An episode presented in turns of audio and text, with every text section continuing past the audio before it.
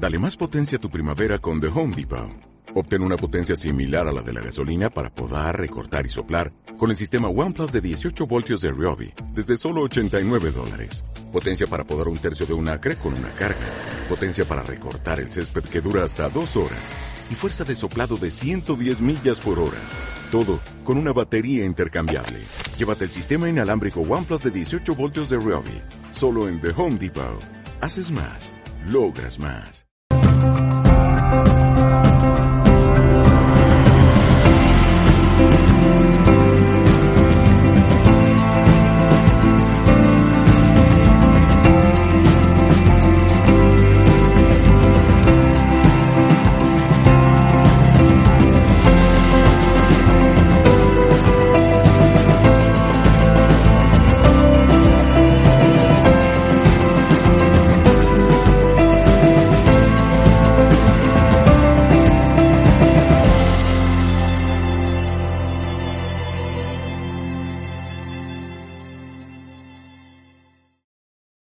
Muy buenas tardes a todos. Muchísimas gracias por estar aquí.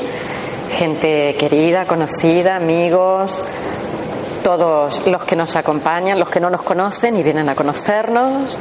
Un millón de gracias a todos y también a la Casa del Libro que amablemente nos cede este espacio. La única disculpa es que no tenemos calefacción, pero bueno, mira, entre todos nos vamos a calentar afectivamente, como toca, ¿vale? Hoy le pedí a Enrique Blay, que es eh, psicoterapeuta, es terapeuta de descodificación biológica original, trabaja en la escuela, es formador en, bueno, trabaja con anatióresis y con descodificación biológica y tiene un libro súper bonito que también os recomiendo que se llama El bebé emocional. Y como ya he leído mi libro, dije, bueno, qué mejor que alguien que me conoce, que ha estado con nosotros como alumno, que mm, participa en la escuela activamente y sobre todo que ha leído el libro que pueda venir a introducirnos, a introducirme a mí y al material que hay aquí y que nos acompañe un ratito. Y por eso te voy a ceder el micro, Enrique. Un millón de gracias por acompañarnos. Tú ya sabes cuánto valoro todo lo que haces con nosotros. Gracias. Muy bien, pues mira, me ha tocado. Pues yo eh, quisiera primero dar la bienvenida a esta charla que seguro que, que va a ser muy interesante para todos vosotros. Y quisiera preguntaros si hay alguien aquí presente, excepto Ángeles, que sea experta en el arte de escuchar al cuerpo. Me imagino que no, yo tampoco. Yo estoy en ello y gracias a las enseñanzas y en especial en este libro, pues estoy en ello. Estoy intentando aprender todo lo que ella no sabe y nos está intentando transmitir.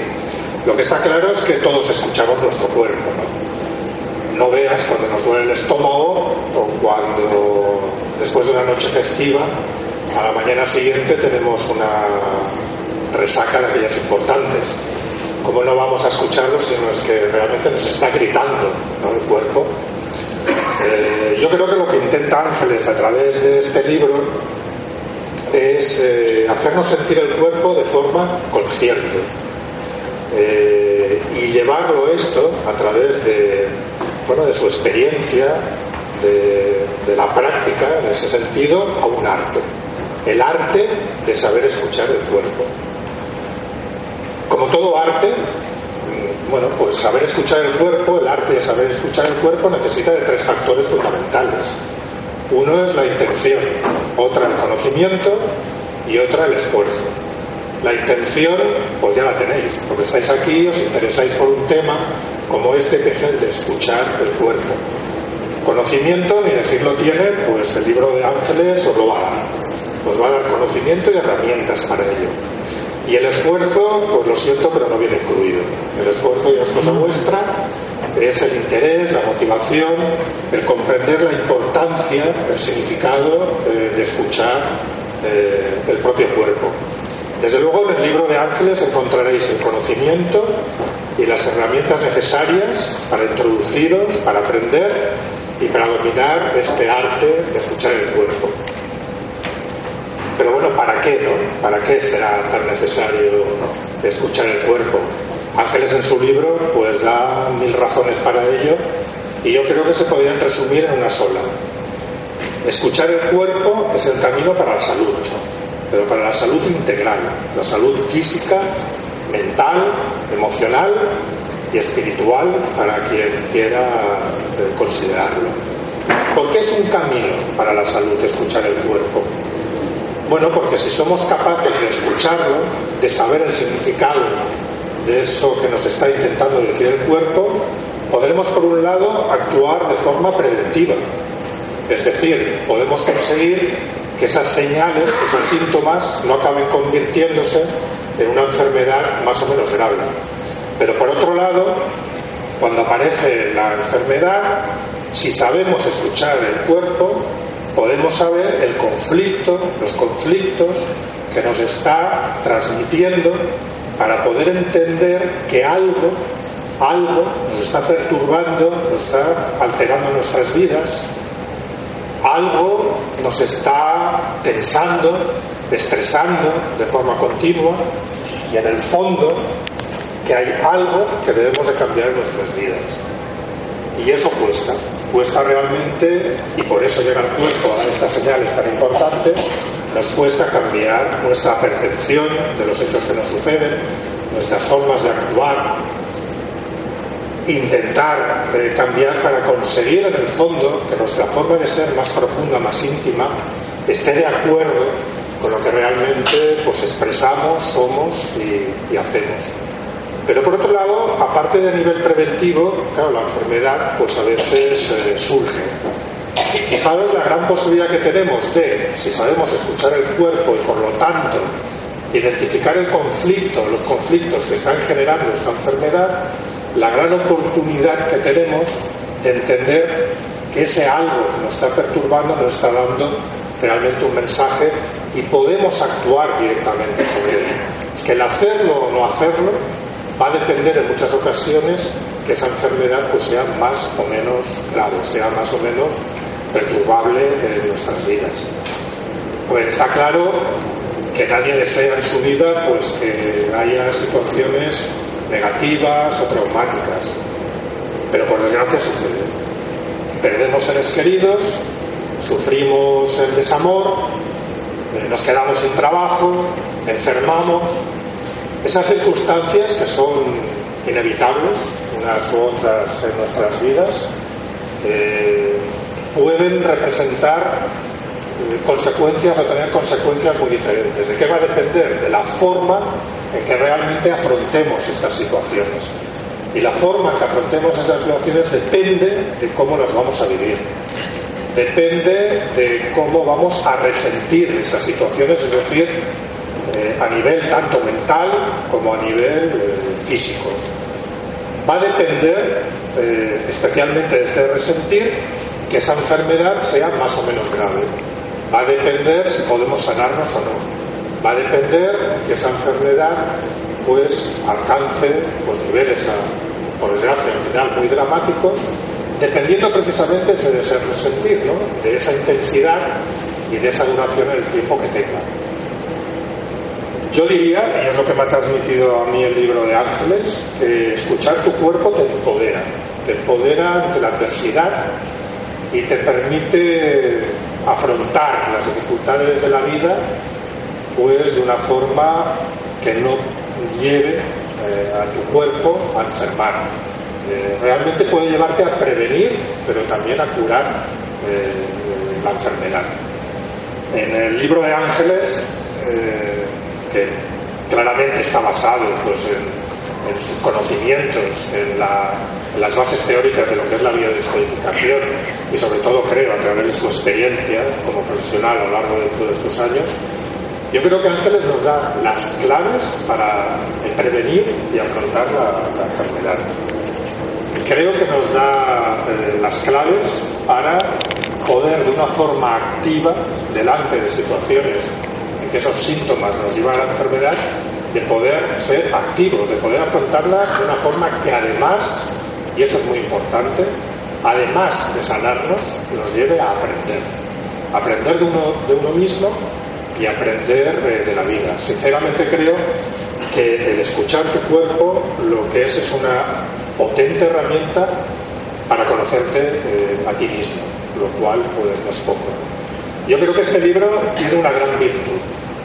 Creo que es tan útil para las personas que por primera vez se acercan pues, a esta idea de la escucha del cuerpo y lo representa, como para personas pues, que se han introducido en este proceso, para estudiantes o terapeutas de, en biodescodificación y además creo que es de esos libros que una vez leído lo releerás más de una vez, ¿eh? irás a consultar cosas en el libro. Por lo menos para mí, te aseguro que será siempre un libro de consulta eh, para poder aprender más, profundizar más, no solo sobre la biodescodificación, sino realmente sobre lo que significa la enfermedad y cómo poder afrontarla y qué puedo poner yo de activo delante en el momento en que padezco una enfermedad. Así que Ángeles, yo pues gracias por, tu esfuerzo, sé lo que por carne propia lo que supone poner en marcha eh, la edición de un libro, eh, se nota pues la, intensidad del amor que pones en ello y, en compartirlo con todos nosotros. Entonces gracias eh, Ángeles por, por, permitirnos aprender lo que es el arte de escuchar el cuerpo. Muchas gracias. Gracias, gracias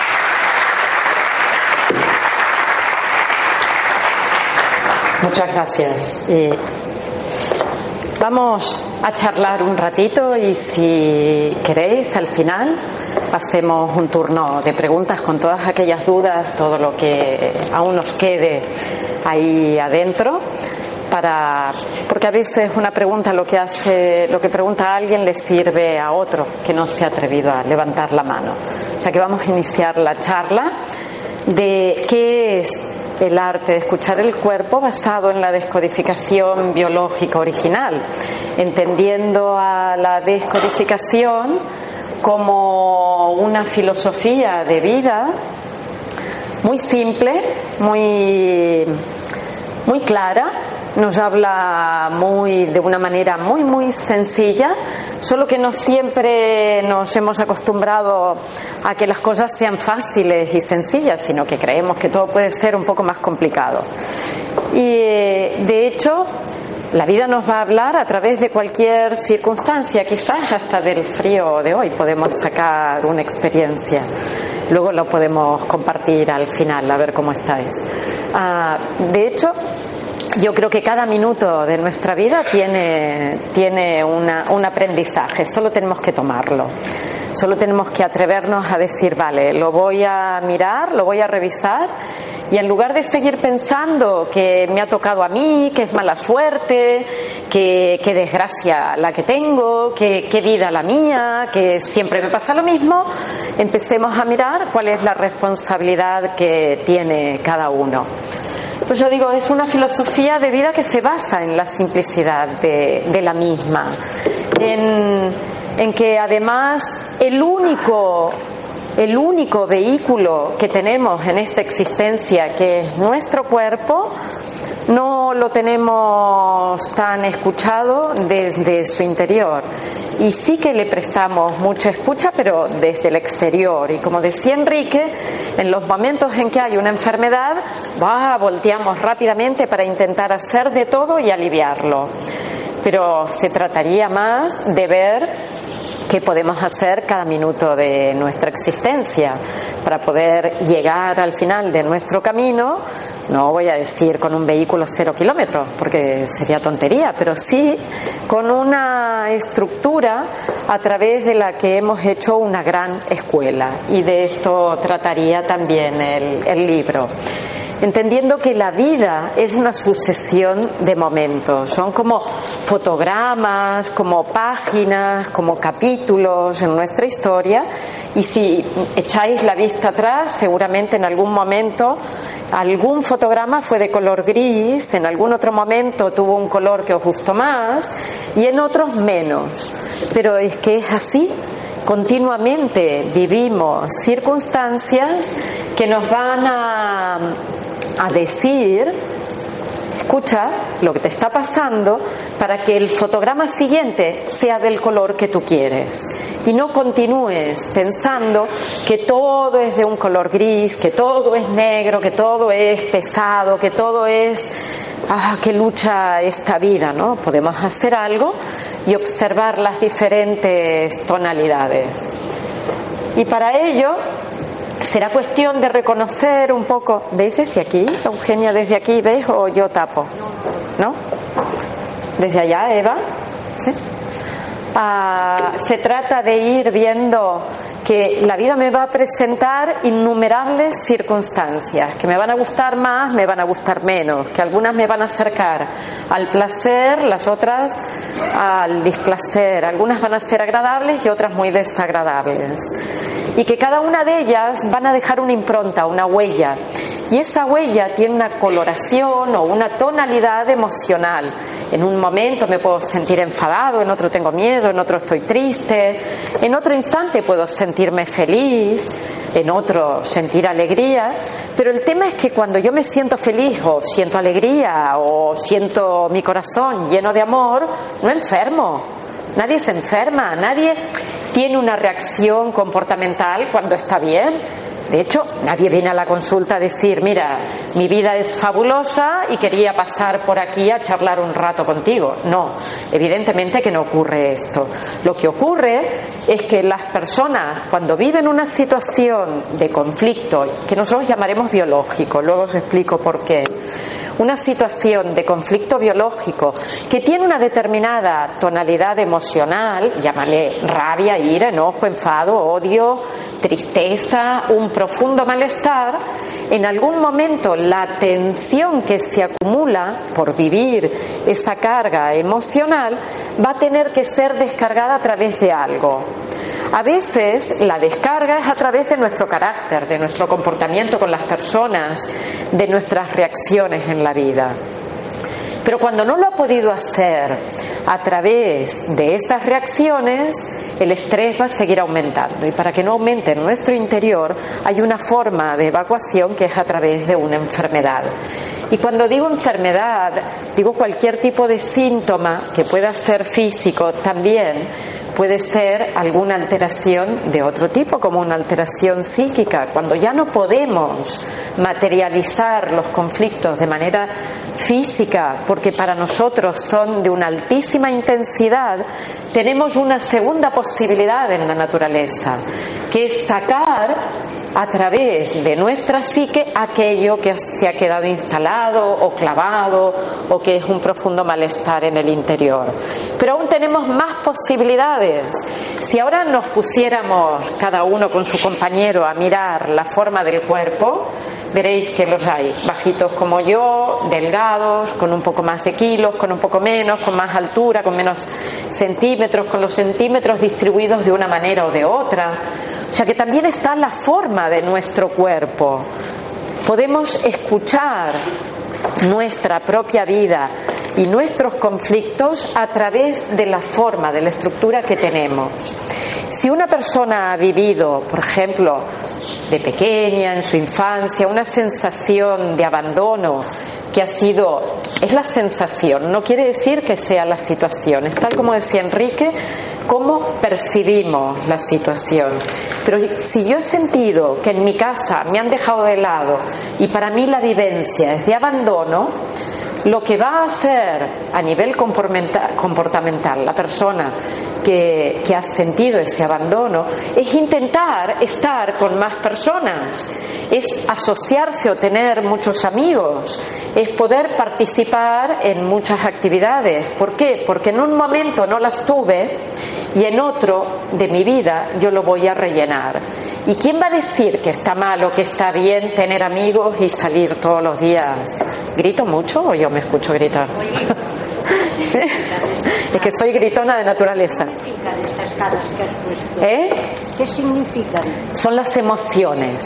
Las caras son las emociones. Las caras son, en un momento siento miedo, en otro siento una sorpresa, puede ser agradable o desagradable, en otro siento tristeza, en otro podría sentir, aquí no está porque, como decía antes, no me va a enfermar, podría sentir amor o felicidad, pero eso no es lo que nos va a traer a revisarnos, ¿no? Eh, decía, si alguien tiene este comportamiento de ahora salgo eh, con mucha gente y siempre tengo diferentes grupos de amigos, no está ni mal ni bien. Solo que puedo explicarme qué es lo que he vivido antes para llegar ahí. Y esa situación de abandono primario en un instante de mi vida se ve compensada a través de un comportamiento, que es esto de ser muy sociable. ¿Por qué? Porque me aseguro que si un grupo hoy no sale o con un grupo no puedo estar, va a haber otro disponible. Cuando uno tiene mucha gente, tiene mayores posibilidades de encontrarse con alguien que si tiene poca gente, ¿no? Pero por otro lado, la persona que ha sufrido, percibido un abandono, una de las características que va a tener es que su cuerpo va a intentar ponerse más kilos. Si yo siento mayor presencia y mayor peso en mí, será mucho más fácil sentir la presencia de otros al lado mío. Y será mucho más fácil también anestesiar el dolor que puedo tener por esa sensación de abandono.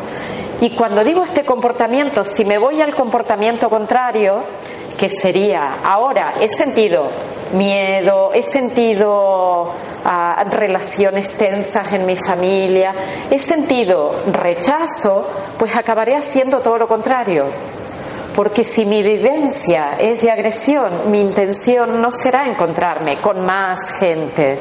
Cada vez que me encuentre con más gente me estaré encontrando con un potencial agresor. El cuerpo va a reaccionar exactamente de manera contraria a lo que reacciona una persona que ha sentido abandono.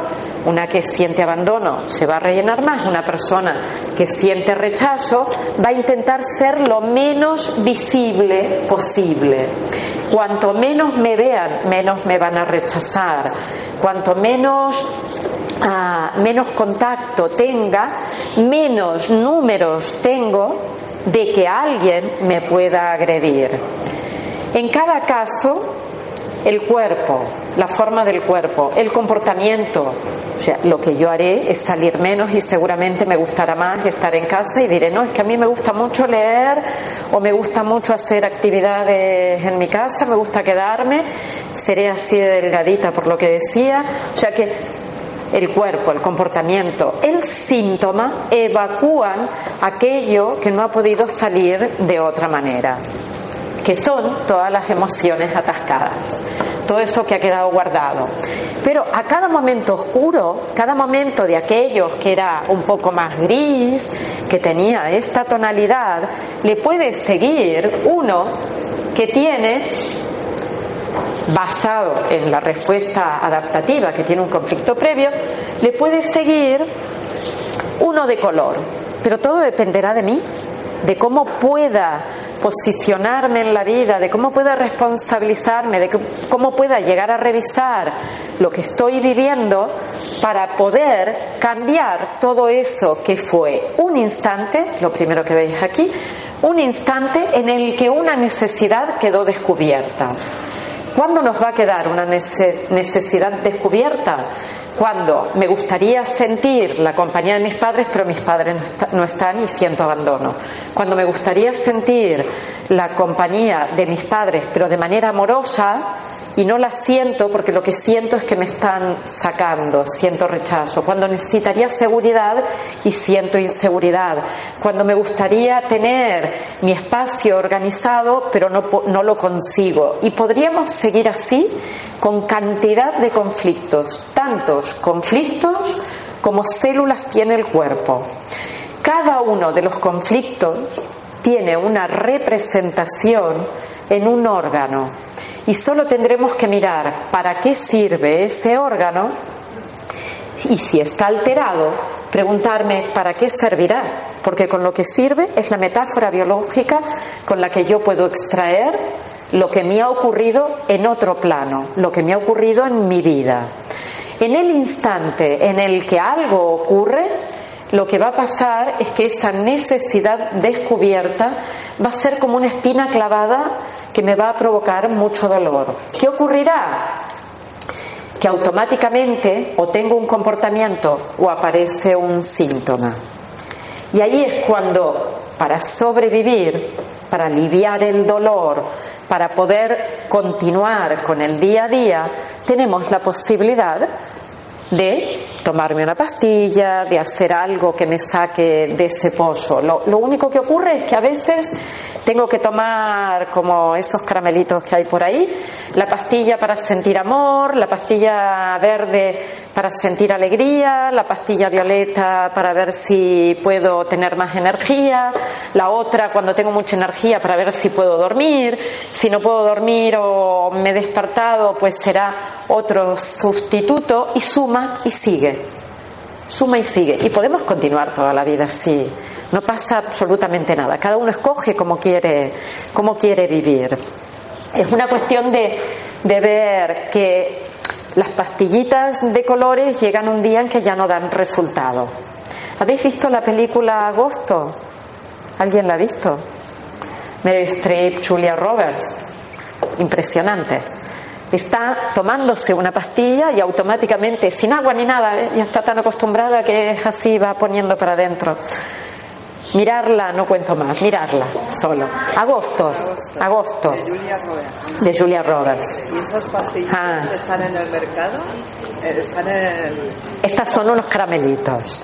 Esto representa que puede ser cualquier pastillita que yo tengo que tomar para vivir. Sí, pero En lugar de entender que la vida es una serie de circunstancias y que habrá un momento en el que me sentiré mejor, otro en que me sentiré peor, uno que tendré que tomar las riendas de mi vida, otro que ocurrirá que necesitaré salir huyendo porque es que no puedo más con esa circunstancia, que la vida es esto, la vida representa que tenemos fotogramas de todos colores, todos los colores que hay los podemos tener.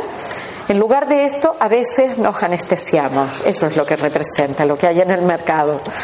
Y a tal punto que a veces, como os decía en esta película, ocurre que las pastillas son casi como un caramelito. O sea que me tomo de todo para continuar viviendo. Y es muy lícito. Quien tiene un dolor, quien tiene una molestia, quien tiene una necesidad descubierta, quizás eso le ayuda. Lo que pasa es que no solventa el problema de raíz. Es la única diferencia, ¿no? De decir, ¿Esto realmente creéis que nos puede llegar a cambiar algo en nuestro interior? ¿Verdad que no? Algo habrá que hacer para mirarlo de una manera diferente. Y como dice Buda, el dolor, las circunstancias de la vida en, en los que las cosas que estamos viviendo no nos gustan, es inevitable. No podemos hoy detener la máquina del tiempo y decir, mira, a partir de ahora todo felicidad, me voy, me ilumino, ni, ni Buda, ni nadie. Todos vamos a tener circunstancias que nos van a gustar más o que nos van a gustar menos. Pero lo que sí es absolutamente personal es el sufrimiento. Hay quien vive continuamente en una tragedia y hay quien vive las historias de forma dramática. Y eso es bien distinto. Una tragedia, esto es la definición del diccionario de la lengua española, esto es del RAE. ¿eh? Una tragedia es una obra sobre el sufrimiento, la muerte y las peripecias del dolor humano que acaba mal. Y a veces vivimos noches oscuras del alma que creemos que no van a acabar nunca. Siempre va a continuar así el dolor, siempre va a continuar así la historia. Pero todo tiene un final. La historia pasa y todos por experiencia hemos vivido diferentes circunstancias que en algún momento se han acabado. Por lo tanto, en lugar de tomar la vida como realmente una tragedia, quizás podamos convivir con los dramas que nos tocan. Y convivir con un drama es convivir con un suceso que es infortunado en el momento, esto también del RAE, capaz de conmover, evidentemente que me va a mover todo en mi interior, que me va a conmover. Pero aparte de conmoverme, en el momento en que haya pasado, aquí no acaba mal y tiene un final completamente distinto vivir desde el drama o vivir desde la tragedia. Es muy diferente. Y es diferente también lo que nos va a ocasionar. Cuando vivimos una situación que es dramática, inesperada, sin solución, pero sobre todo que no podemos expresar, que no la hemos podido evacuar, ahí es cuando va a aumentar el estrés en nuestro cuerpo. La situación es dramática, Si fuera lo que decía antes, una sorpresa agradable, algo que me apetece, algo que estaba esperando, no me va a llevar a tener ningún tipo de estrés. Será en el momento un subidón, un sacudón interior y punto. Pero cuando la situación es dramática, inesperada y sobre todo no tiene solución o no tiene expresión, no puedo manifestar lo que realmente estoy sintiendo en mi interior, ahí es cuando va a aumentar el estrés. Y he aprovechado que hoy salía en la vanguardia, en la contra del día de hoy, este señor, David Camp, que vive, es de Estados Unidos, pero vive en New Zealand, está allá, escribe de forma terapéutica, porque dice, en mi familia, tengo en mi familia cinco suicidas y un asesino. ¿Alguien la leyó hoy? ¿Sí? Katia, ¿qué te llamó la atención? El encabezado. ¿Tú que la has leído, qué te ha llamado la atención?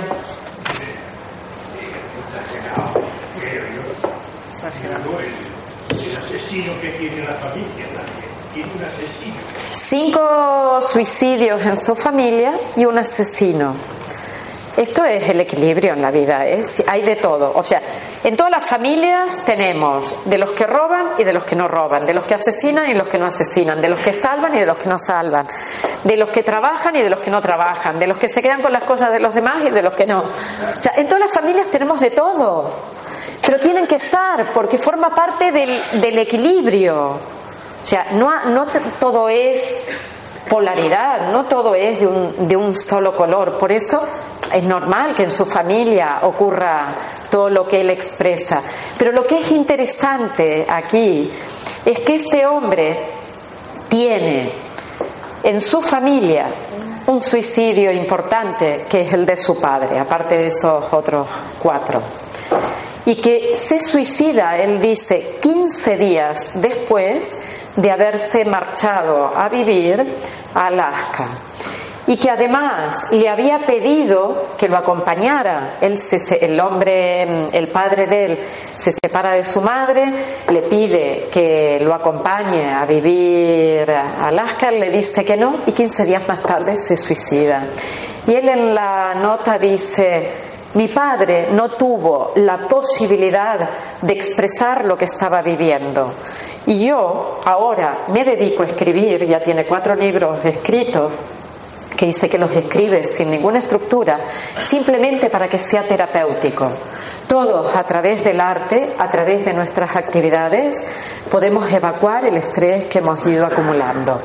Ya lo decía antes, tenemos varias posibilidades, el comportamiento, la forma de nuestro cuerpo, los síntomas, pero tenemos muchas posibilidades para salir de ese punto de dolor. Y una de ellas es escribir. Cuando algo os duele, os preocupe, escribirlo, sacarlo de dentro. Lo que sale de nosotros ya no se queda dentro haciendo pupa como algo que está clavado. Interesantísimo. Y por eso, por ejemplo, él encontró que podía cambiar el color de su vida mediante la escritura terapéutica. Otros pintan, otros dibujan, otros hacen casa, otros hacen la actividad que cada uno tiene y les sirve para evacuar todo el estrés que lleva acumulado. Pero para llegar ahí tenemos que responsabilizarnos de todo lo que vivimos. Ya no podemos decir que la culpa es de otro. Ya no, lo que yo siento, lo siento por cómo me he conformado en la vida. O sea, lo que me ha formado, lo que me ha formateado, lo que ha hecho que yo sea de una determinada manera y entender que todos estamos en algún escaloncito de nuestra escala evolutiva. Hay quien está más arriba, otros más abajo, otros en el medio, y quedamos un pasito para arriba, dos para abajo, pero volvemos a empezar con algo que ya hemos aprendido. Nuestra vida es como la vida de un niño pequeño cuando aprende a caminar. Si porque nos caemos vamos a, a dejar de hacerlo, pues no nos moveríamos de casa. Simplemente me caigo, me levanto y continúo y ya puedo aprender algo más. Quizás otro día aprenda hasta ir en bicicleta, otro a correr y otro a ir en patinete. Y otro día quizás hasta aprenda a estar sentada un ratito tranquila. Aprendemos de todo. O sea, aprendemos y reaccionamos solo a los estímulos que nos han construido, a lo que cada uno es hoy. Y es hoy debido a los aprendizajes que ha hecho fuera. Y cuando nos encontramos con los otros, con el otro, me estoy encontrando con el otro en un problema, por ejemplo, a través de mi niño pequeño herido, a través de los dolores o los programas que tenemos, pero es que el otro también tiene sus dolores y no depende de la edad que tengamos. Todos vivimos enjaulados muchas veces porque no sabemos que la puerta de la jaula está abierta y continuamos en el mismo lugar. Ya decía que el cuerpo nos habla un rato, pero llega un momento en que puede que no hable más, que ya deje de decirlo y que solo lo pueda hacer a través del síntoma. Esto es como el ejemplo que os puse antes del abandono, que tengo la sensación de que de ahí no veis, ¿no? ¿Sí? Ah, pero como decía Anthony Robbins, nunca es tarde para tener una infancia feliz. Todos podemos construirla. Lo único que tenemos que tratar de empezar en algún momento a mirar qué es lo que nos molesta. Y lo podemos hacer fácilmente. Si hoy tengo una discusión con alguien, revisaré cómo lo he vivido. El cómo me va a dar la pista si me ocurre una vez, otra vez, otra vez, otra vez y otra vez, me va a dar la pista de lo que a mí me hace sufrir. Y a mí solo me hace sufrir aquello que aprendí cuando era pequeña. Y lo que decía antes también es, podemos hacer un buen acto de conciencia a través de cada uno de los malestares que tenemos. ¿Qué quiere decir que me hace sufrir lo que aprendí de pequeña? En, nos afecta, nos afecta a todos, por ejemplo, si de pequeños hemos sufrido una inseguridad. Hace sufrir y otras no. Claro, es lo que decíamos antes con las caritas de las emociones. Hay cosas que nos hacen sufrir y otras que no. Las que nos hacen sufrir son las que nos pueden enfermar. Las que nos hacen felices son un recurso en nuestro interior, nos dan fuerza. Son cosas que si a mí algo, por ejemplo, me ha servido, es algo útil, no solo para el momento en que me sirvió, sino para muchos otros momentos en los que me pueda poner en, en un malestar. O sea, también podemos revisarlo. La enfermedad es la solución en un nivel en el que el cuerpo busca un equilibrio. El cuerpo me está diciendo que si he vivido una situación indigesta, muy fea, muy asquerosa, que quiero eliminar, va a tener que hacer un síntoma que lo represente, que represente la metáfora biológica de cómo yo he vivido. Y el síntoma que va a hacer será seguramente a través de mis intestinos, porque es el aparato digestivo el que puede gestionar todo esto. No lo va a hacer a través de otros síntomas. Si hay alguna situación en donde he vivido, por ejemplo, agresión, una parte de mi cuerpo se dedica a protegerme de los pies a la cabeza y es la dermis, la que está por debajo de la epidermis.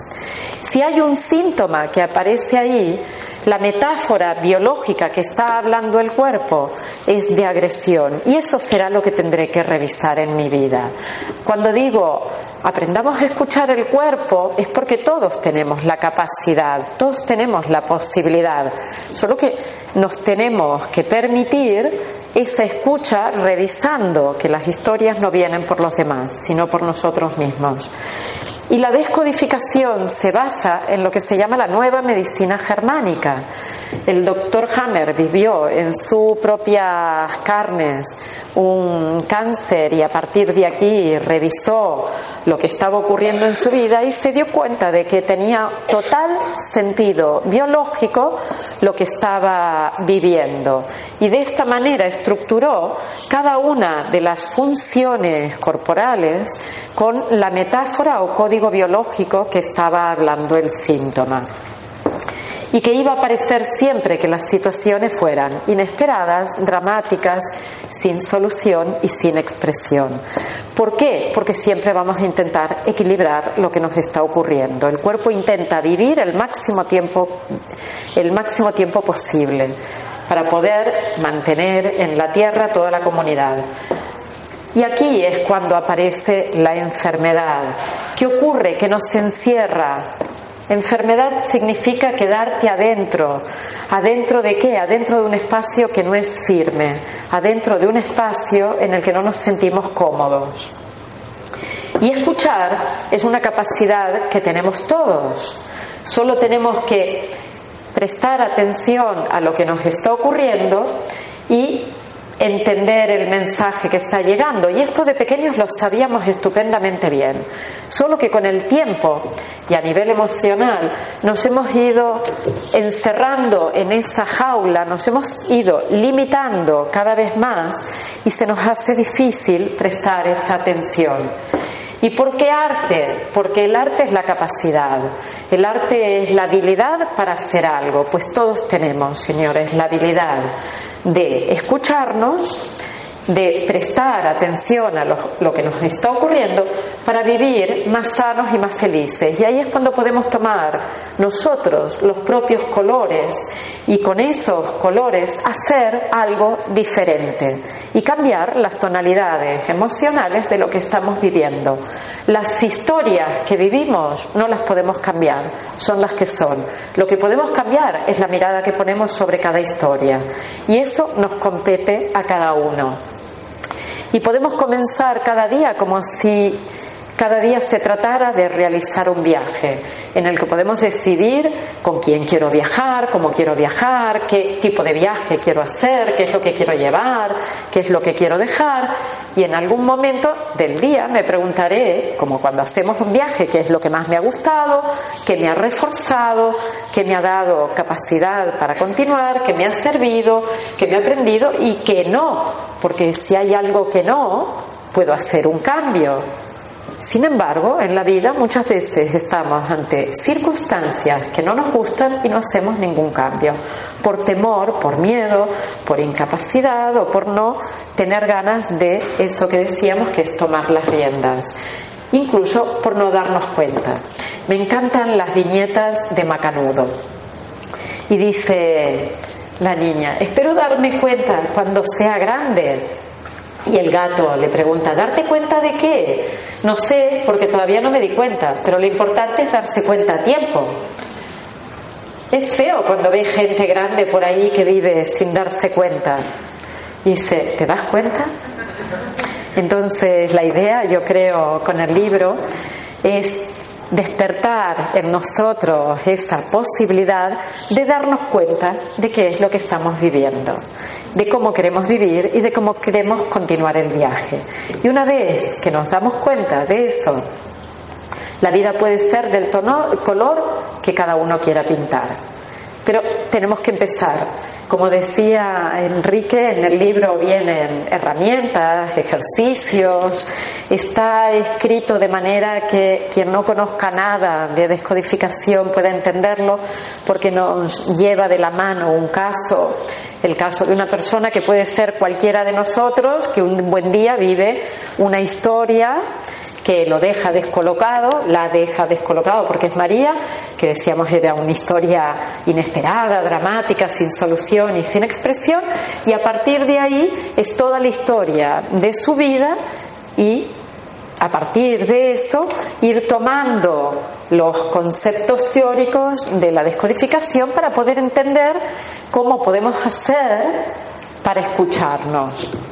En ese darnos cuenta yo creo que estamos todos y es nuestro camino de evolución es lo que nos pide hoy. La vida nos pide que nos demos cuenta cada día para poder poner un poquito más de amor. Cada uno pone su gotita, pone su granito de arena y la humanidad será muchísimo mejor de lo que es hoy. Es bonita, pero yo creo que puede ser mejor todavía. Y eso depende de cómo estamos con nosotros mismos. En el momento en que estemos en paz, que estemos bien, cuando decimos, claro que me siguen ocurriendo cosas, todos los días nos siguen ocurriendo, pero cada día estoy un poquito más en paz. Y esa es la invitación. Os agradezco la presencia, la participación y ahora sí, si alguien quiere preguntar algo, estoy dispuesta al turno de preguntas. Gracias.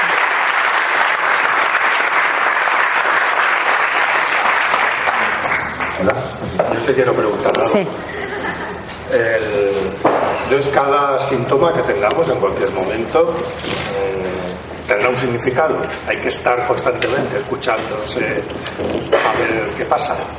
No es, bueno, cada uno decide si quiere constantemente o si ya lo tiene en sus células. Cuando yo ponía al principio una transparencia que decía, yo creo que la descodificación ya es como una filosofía de vida, donde ya dejas de asignar al exterior las molestias que te ocurren en el interior, dejas de pensar que todo te ocurre porque tuviste una infancia terrible o porque tus padres fueron fatales, dejas de vivir en el, en el exterior y pasas a preguntarte qué es lo que hay en ti y cómo te puedes responsabilizar de eso. Entonces, a partir de ahí ya no tenemos ni que hacer el esfuerzo de preguntarnos algo. A partir de ahí ya surge naturalmente. Yo creo que eso es lo interesante, llegar a vivirlo de manera natural, no de forma forzada. Al principio tenemos que hacer un entrenamiento, pero si habéis hecho algún deporte, no sé, ir a jugar tenis, un día os dijeron esto es una raqueta, esto es una pelota, ahí hay una red, tú tienes que tirarla para el otro lado, pero luego llegó un momento en que podías jugar sin pensar. Y lo mismo pasa con cualquier otra actividad. Cuando aprendemos a conducir, ¿no? Nos costaba dónde iba el pie, cómo ponía la marcha, frenaba, aceleraba, qué era lo que hacía. Pero llega un día que conducimos sin, sin pensar, de manera automática. Y yo creo que el trabajo en cada uno es hacerlo, hacer lo que llegue hasta la fibra, hasta la célula, ¿no? Vivirlo en el interior hasta que esto esté interiorizado totalmente. No, sí que es cierto y yo, por lo menos, pues puedo decir con mi experiencia que realmente que al final adquieres los mecanismos. Y como he dicho un poco al principio, realmente te, te, te da la oportunidad eh, en todas las circunstancias, porque esto es natural en la vida, nos encontramos con dificultades, cambiar el foco, ¿no? cambiar la perspectiva y empezar a tomar conciencia, en vez de focalizar en el hecho, que en muchas ocasiones es inevitable, precisamente focalizarlo en eso que tu mismo cuerpo, es que además lo notas enseguida, ¿no? Pues yo qué sé, pues estás más tenso, duermes peor, estás más nervioso, respondes a lo mejor o tienes conductas más alteradas. Pues si somos capaces poco a poco de ir realmente escuchando estas primeras señales, os aseguro que realmente es posible llegar a, a, a controlar ese nivel de estrés y que en el fondo pues sabemos que si no lo hacemos el cuerpo nos va a dar una respuesta respecto a esos síntomas y si seguimos sin hacer caso pues por desgracia una enfermedad cada vez que puede ser cada vez más grave. Yo creo que los mensajes nos llegan eh, en una dosis pequeñita, hasta que un buen día, si sigues sin escuchar, el mensaje ya será un grito fuerte. Es como, te lo estoy avisando, te lo estoy avisando, te lo estoy avisando y ya, esto es como las mamás, ¿no? Cuando dicen al niño, te estoy diciendo que lo dejes, que hagas, no sé qué, o lo que sea, ¿no? Y un buen día ya se, se saltan todas las normas. Ya deja de ser un aviso con una campanita y ya pasa a ser un aviso a través de algo diferente. ¿Tenéis preguntas? Sobre el método. Espera, espera, espera. Hola. Hola. Sobre el método de la biodescodificación, ¿Mm? eh, bueno, supongo que la formación tiene que ser increíble, ¿no? Para trabajar como terapeuta y tu propia vida y la vida de los demás. ¿no? Pero ¿de qué forma puedes desprogramar todos esos programas que hay? Que esto viene de, ahora, de esta vida y puede ser de miles y miles de, vidas. Y como técnica, ¿hasta qué punto es, es eh, puedes confiar, ¿no? Teniendo fe, claro. Si no tienes fe, no, hay solución. Gracias. Esto es como cualquier otro tipo de actividad. Eh, la peculiaridad que tiene la descodificación biológica es que nosotros partimos de un instante, de un instante concreto que decíamos era dramático, inesperado, sin solución, sin expresión, y que en ese instante hay una química específica porque en el cuerpo, en los momentos dramáticos o cuando tenemos miedo, cuando tenemos estrés, cuando estamos tristes, hay una química porque hay una cantidad de neurotransmisores y de hormonas exacta a ese momento, que no va a estar en otro, no será igual en otro momento. Y asociado a eso hay una serie de sensaciones corporales. Si me preguntas cómo trabajamos, buscando esto.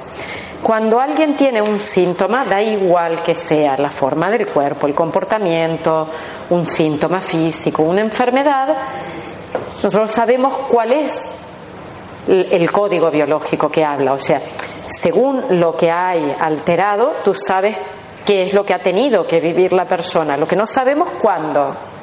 Y le acompañamos para que se encuentre con el momento en el que vivió algo que es una situación de choque biológico.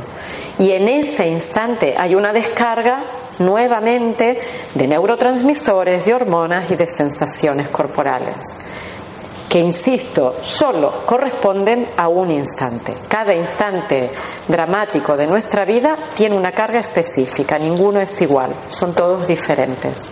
Y por eso tenemos la posibilidad de ir a visitarlos. ¿Okay?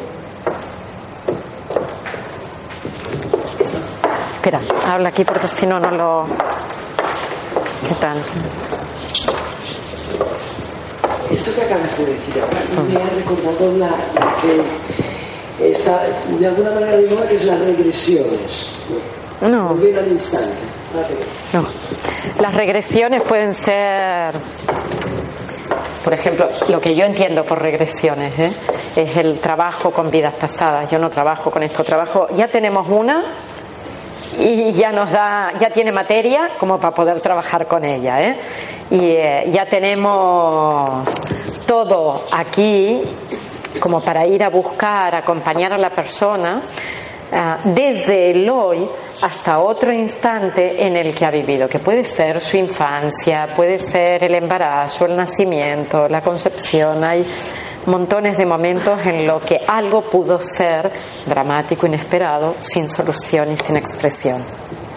Y como unes justo, exacto, lo que tú estás sintiendo aquí con lo que se sintió en otro momento, al unir esas dos cosas estás descargando o limpiando, como tú dices, desprogramando. Yo no utilizo este término, pero estoy descodificando otro instante.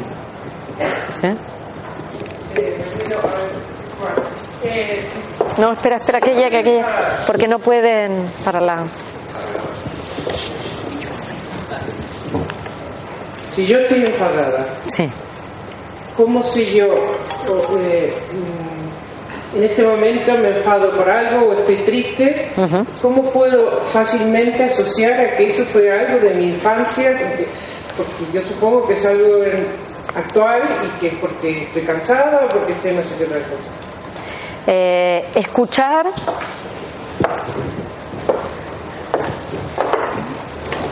Escuchar significa que voy a prestar atención en el presente, que es el único momento que existe, no existen los otros. O sea, escuchar, si estás enfadada, yo te diría, cierra los ojos y observa lo que está ocurriendo en tu interior. En el momento, ahora si queréis, hacemos un mini ejercicio. Pensar todos en una situación en la que hubierais sentido miedo y cerrar los ojos, por favor. Miedo, cualquiera, una situación quizás de los últimos días, para tenerla fresquita. Y observar lo que pasa en el cuerpo.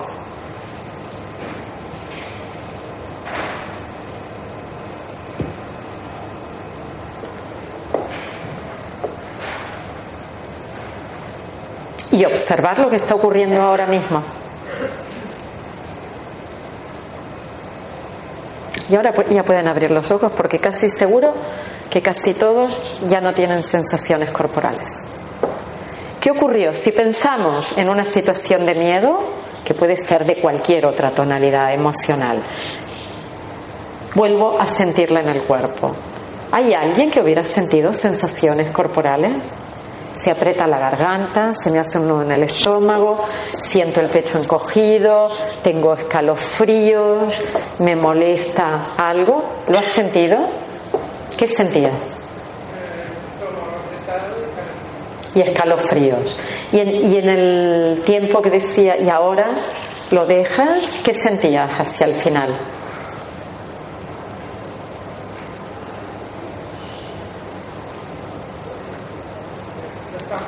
No está. Vale. Pues se trata de esto. Se trata de poder poner delante aquellas situaciones que me molestan, si es en caliente, o sea, me está ocurriendo ahora mismo y tengo una situación, perdón, Enrique, de, de miedo, de enfado, de tristeza, de ira, de odio, en el momento puedo cerrar los ojos y sentir, simplemente sentir el cuerpo. Eso es lo que propone el arte de escuchar el cuerpo, es sentir. ¿Por qué? No, tú, nosotros ni, ni los terapeutas hacemos, nos hacemos autoterapia. Siempre estamos con alguien para poder sanar alguna historia vivida. ¿Por qué? Porque el instante fue, repito, dramático, inesperado, sin solución y sin expresión. Yo no lo pude sacar. Cuando tengo a alguien que me acompañe, yo lo puedo sacar. En caliente yo os diría sentir, sentir lo que ocurre en el interior, en lugar de intentar alejarse rápidamente, como es respiro o hago algo o me distraigo o ahora estoy sintiendo la tristeza, no, no, mira, me pongo una película porque así ya no pienso en todo lo que me ocurre.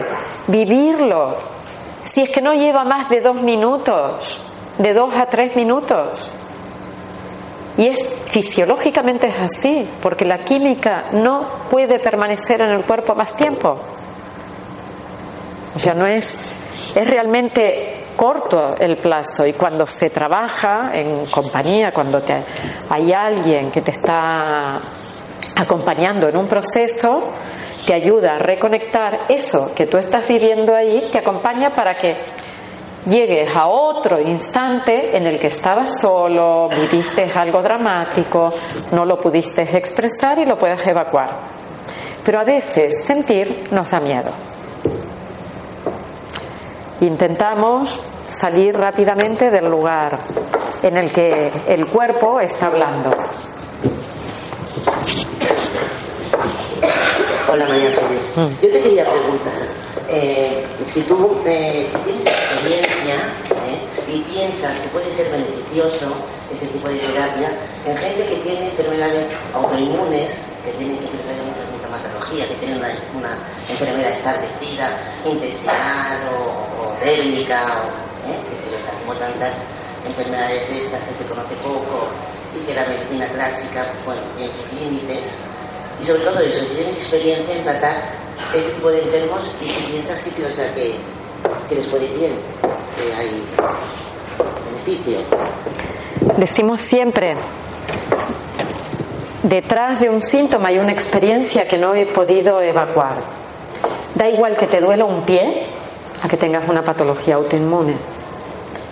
Porque antes has vivido alguna historia que no has podido sacar de dentro tuyo. Ahí es donde acompañamos a que la persona pueda revisar. En una patología autoinmune es posible que tenga diferentes síntomas, que sea un síndrome. Y cada uno de los síntomas es un conflicto, no es uno solo, es diferente que el resto. O sea, si te duele un pie, puede ser una cosa. pero hay síndromes donde hay varios conflictos y es normal que en algún momento, si has vivido varios conflictos, el cuerpo no pueda reaccionar más. Sí, por aquí había una pregunta que levantaban la mano.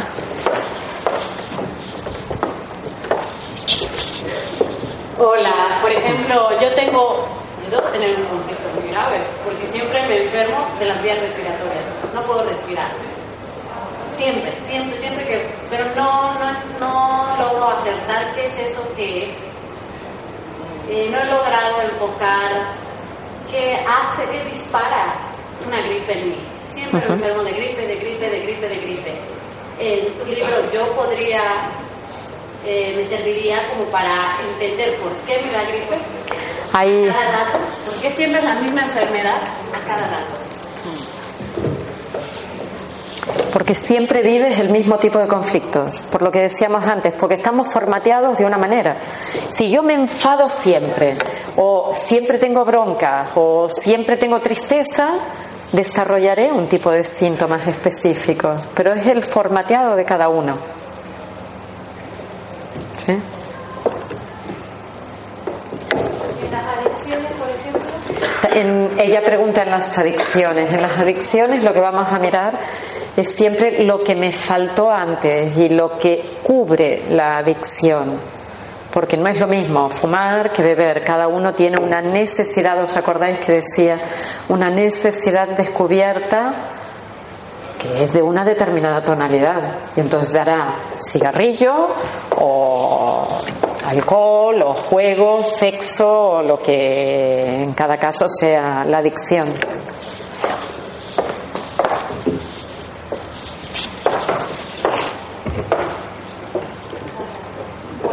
Hola, Joan. Cuando uno da oportunidad al cuerpo como a sí mismo que se exprese, y de pronto está pasando por situaciones angustiosas y tienes que hacer el día a día, marchar a un lugar, estar en la calle con gente y de pronto te sobrevienen esas esa emoción para salir, ¿no? Estás en el autobús con, con, mucha gente y de pronto, ¿qué haces en ese momento, no? O sea, claro, pero te sale de una manera que no la puedes parar. Es dañino nace no, o sea, claro, esto es un poco... La tensión interior va a aumentar siempre que guardemos. Esto es como una olla a presión. Nuestro cuerpo es una olla a presión. O tenemos un mecanismo de evacuar la presión interior o en algún momento lo va a manifestar. Una forma de bajar la presión es sentir lo que estamos viviendo. Y aunque vayamos en el bus, en el metro, en cualquier lado, puedo cerrar los ojos, si no eres la conductora del metro. ¿No? O sí, o me equivoco. O sea, no, no hay ningún problema. Puedes cerrar los ojos y sentir, quién sabe lo que está ocurriendo ahí adentro, de la piel para adentro. La olla se ha de abrir en algún momento y revisar y sacar las cosas que ya nos sirven, pero en otros momentos quizás aligerando ya es útil. ¿Sí? ¿Alguna otra pregunta? Pues si no hay más preguntas, un millón de gracias por estar aquí a todos y nos vemos en otro momento. Muchísimas gracias.